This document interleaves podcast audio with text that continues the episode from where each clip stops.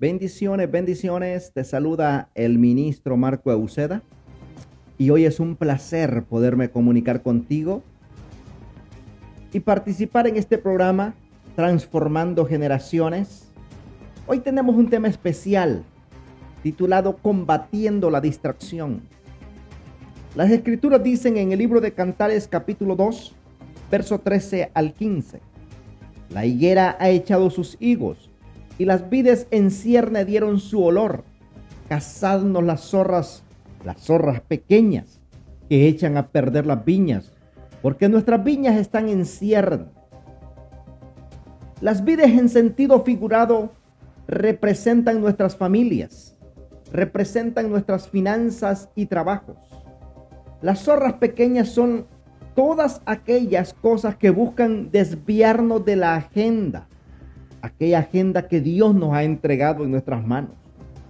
Por ejemplo, la distracción, la cual echa a perder el viñedo del Señor, es sinónimo de despiste, es sinónimo de descuido, de olvido, sinónimo de desatención, es sinónimo de inadvertencia, de evasión, sinónimo de entretenimiento, de omisión, de pereza, ella es muy peligrosa para la obra de Dios y el trabajo de consolidar el fruto que Dios nos ha entregado, porque genera pérdida de tiempo, pérdida de recursos y personas.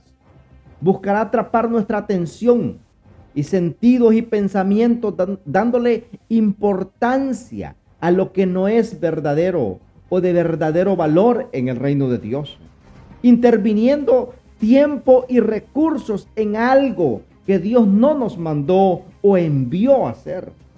Por causa de la distracción podemos estar en el lugar incorrecto al que deberíamos estar, con las personas incorrectas y con la agenda incorrecta. En otras palabras, perdiendo el tiempo. Pero ¿cómo podemos atacar? ¿Cómo podemos vencer? ¿Cómo podemos combatir la distracción? Tengo tres aspectos que quiero tocar.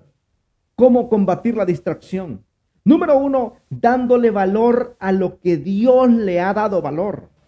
Por eso en el libro de San Juan capítulo 3, verso 16 dice, porque de tal manera amó Dios al mundo que ha dado a su Hijo, su Hijo unigénito, para que todo aquel que en Él cree no se pierda, mas tenga vida eterna.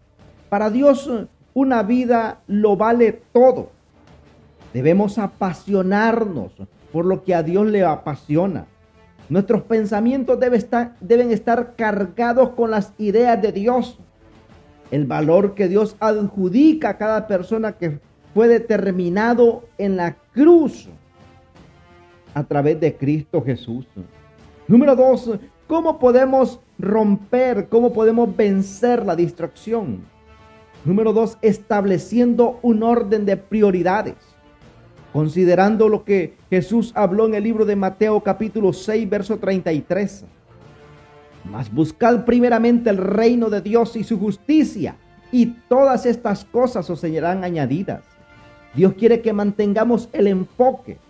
Dios busca que seamos capaces de desligarnos de un sistema antidioso que ata a los cristianos a vivir en lugares de reunión, pero fuera de la misión del reino que seamos capaces de sacar a la gente de la opresión del enemigo, de sanar el dolor del alma de cada persona, de liberar al cautivo. Es la agenda que Dios tiene para sus hijos, para que lo hagamos y cumplamos nuestro propósito en la tierra. Número, número tres, ¿cómo podemos vencer la distracción?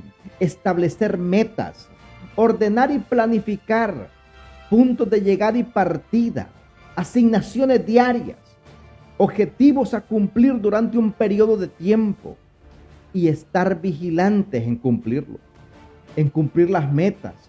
Porque los lugares donde debemos llegar, pero la ruta se transita con disciplina y enfoque. Es por ello que el apóstol Pablo escribió en el libro de Filipenses capítulo 3, verso 13, hermanos míos, yo mismo no pretendo haberlo alcanzado ya, pero una cosa hago, olvidando ciertamente lo que queda atrás y extendiéndome a lo que está adelante. Prosigo a la meta del supremo llamamiento en Cristo Jesús. Es por ello que las metas nos ayudarán a ordenar y seleccionar nuestras actividades de manera que la distracción no podrá interferir. Finalmente, estar enfocado determinará siendo muy, pero muy productivo dentro del reino de Dios. Es por ello que yo declaro sobre tu vida que viene un tiempo nuevo de romper toda distracción, todo aquello que te ha alejado del propósito de Dios. Y hoy yo te invito a que ordenes tu tiempo, ordena tus prioridades, de manera que el plan de Dios sea referente en tu vida y renuncia a la distracción como algo normal y disciplínate para lograr objetivos trazados, entendiendo que para Dios una vida lo vale todo. Por eso, a partir de ahora, esa vida tendrá el mismo valor para mí como lo tendrá para ti. Es por ello que si no hay metas claras, no hay una fecha de inicio y no hay una fecha de culminación en cualquier plan, en cualquier estrategia, en cualquier visión, en cualquier eh, proyecto que tengas. Si no hay algo escrito, solamente será una idea pasajera. Porque las cosas que se escriben, la Biblia dice, escribe la visión y aunque tardare, se va a cumplir. Es por ello que yo declaro sobre tu vida que viene un rompimiento sobre toda distracción, un rompimiento sobre toda atadura que ha detenido el éxito, el avance y la victoria sobre tu familia, sobre tu matrimonio, sobre tus hijos, sobre tus finanzas, sobre tu llamado eterno, ese alto llamado eterno que es innegociable, porque algo glorioso se está gestando en los cielos para ser derramado sobre tu vida y que camines en bendición en avance, en gloria. Y declaro el favor y la gracia de Dios sobre tu vida. En el nombre de Jesús.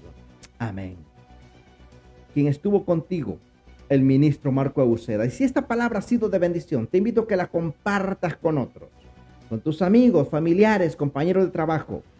Y recuerda que Cristo te ama y nosotros también. Nos vemos en la próxima. Bendiciones.